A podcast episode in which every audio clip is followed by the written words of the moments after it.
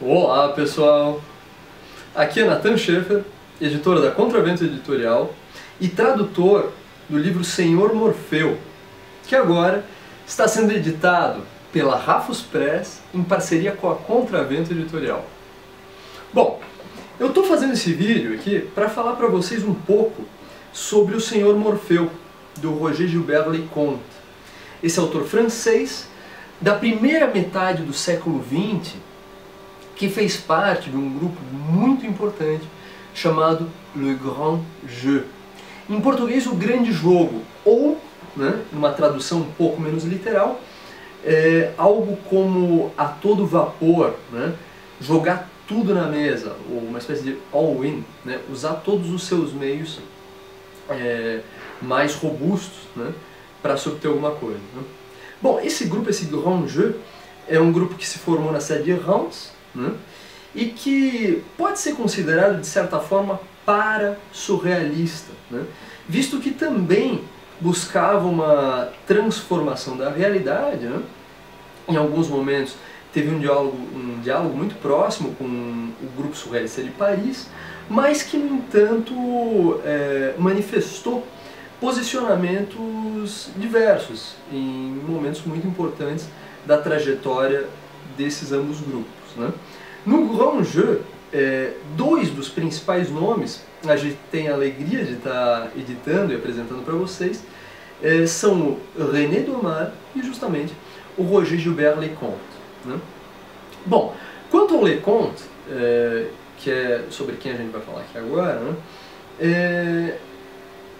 Existem vários acontecimentos é, muito interessantes e bastante curiosos ao longo dessa vida, dessa trajetória de fato meteórica, no sentido forte do termo, digamos, porque o Roger Gilbert Leconte ele teve uma vida muito breve, ele morreu muito jovem, né? Adora 30 e poucos anos, é, por conta de justamente ter optado por conhecer os abismos né?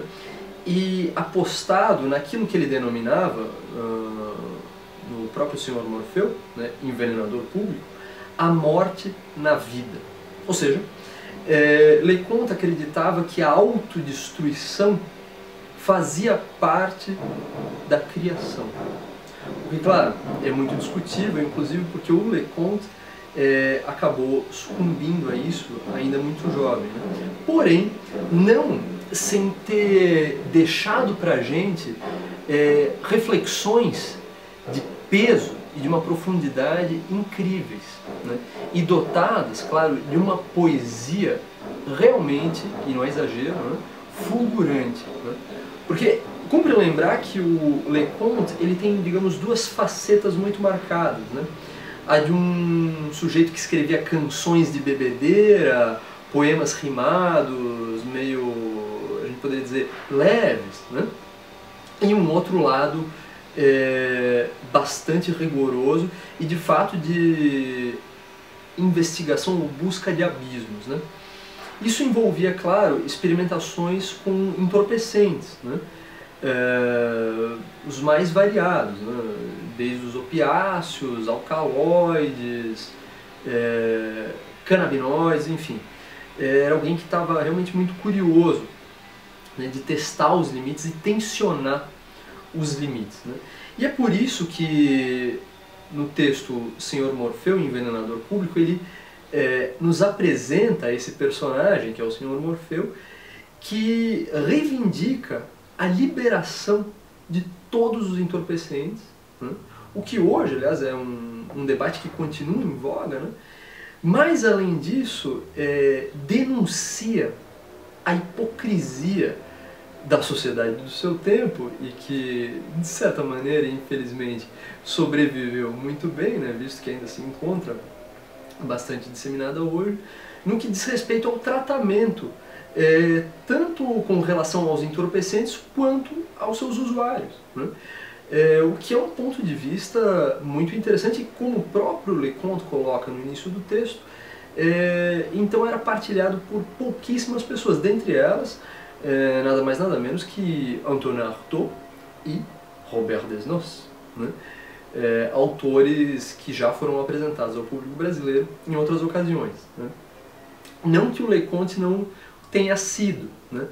Esse texto, Senhor Morfeu Envenenando o Público, ele foi traduzido e publicado no Brasil eh, nos anos 70, num livro sobre experiências alucinógenas chamado Mandala, uma coletânea organizada por Jean-Christophe Beilly. Contudo, além da tradução apresentar alguns problemas né, no que diz respeito à sua relação com o texto de partida, isto é, com o texto em francês, né, é, é um texto que caiu no esquecimento, se é que algum dia, com essa iniciativa pontual, conseguiu sair, digamos, né, dessa, das sombras, né, que inclusive atravessam o texto inteiro. Né. Então, por isso é muito importante hoje, de fato, a gente trazer para o público brasileiro o Leconte e estabelecer essa ponte com tanto com o Roger Gilbert Leconte, o René Domar, o Segalen e outros, né? É, de maneira que a gente possa, claro, aprofundar reflexões que fazem parte da constituição né? da nossa contemporaneidade e da gente mesmo enquanto sujeito é, pertencente a essa contemporaneidade, esse mundo contemporâneo, né?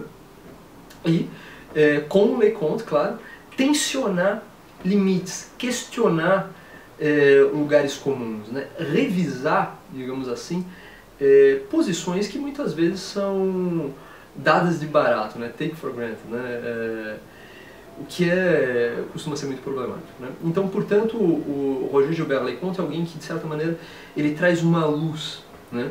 É, porém não uma luz iluminista, né? não uma luz da razão é, que estreita os horizontes. E no caso do Leconte, a gente poderia inclusive falar numa luz, mais redundante que talvez seja, luciferina, né? que de fato ela é constituída nela mesma por uma grande parcela de sombras. O que, claro, evoca um aviso aos navegantes né, que se aventurarem pela obra do Leconte, do Legrange, é, que de fato a aposta é alta. Né? Então, portanto, há que se tomar cuidado é, e ter plena consciência de que ao tomar um volume desse nas mãos né, e abri-lo, é na borda de um abismo que a gente está se colocando e da borda desse abismo que a gente está se aproximando. Né? E daí, claro, é, ventos muito agradáveis, vistas e paisagens inauditas, porém, claro, é um risco que deve ser assumido. Então, bom, isso é uma, essa foi uma breve é, apresentação sobre esse livro. Quem tiver mais curiosidade em conhecer melhor o Leconte, é, eu sugiro que contribua com a campanha, né, que adquira o livro, porque de fato é um, um projeto realmente é, muito envolvente, né, que é, foi realmente muito legal trabalhar nessa tradução né, e na organização desse livro, junto com o Alcebiades da Ralph's Press. Né.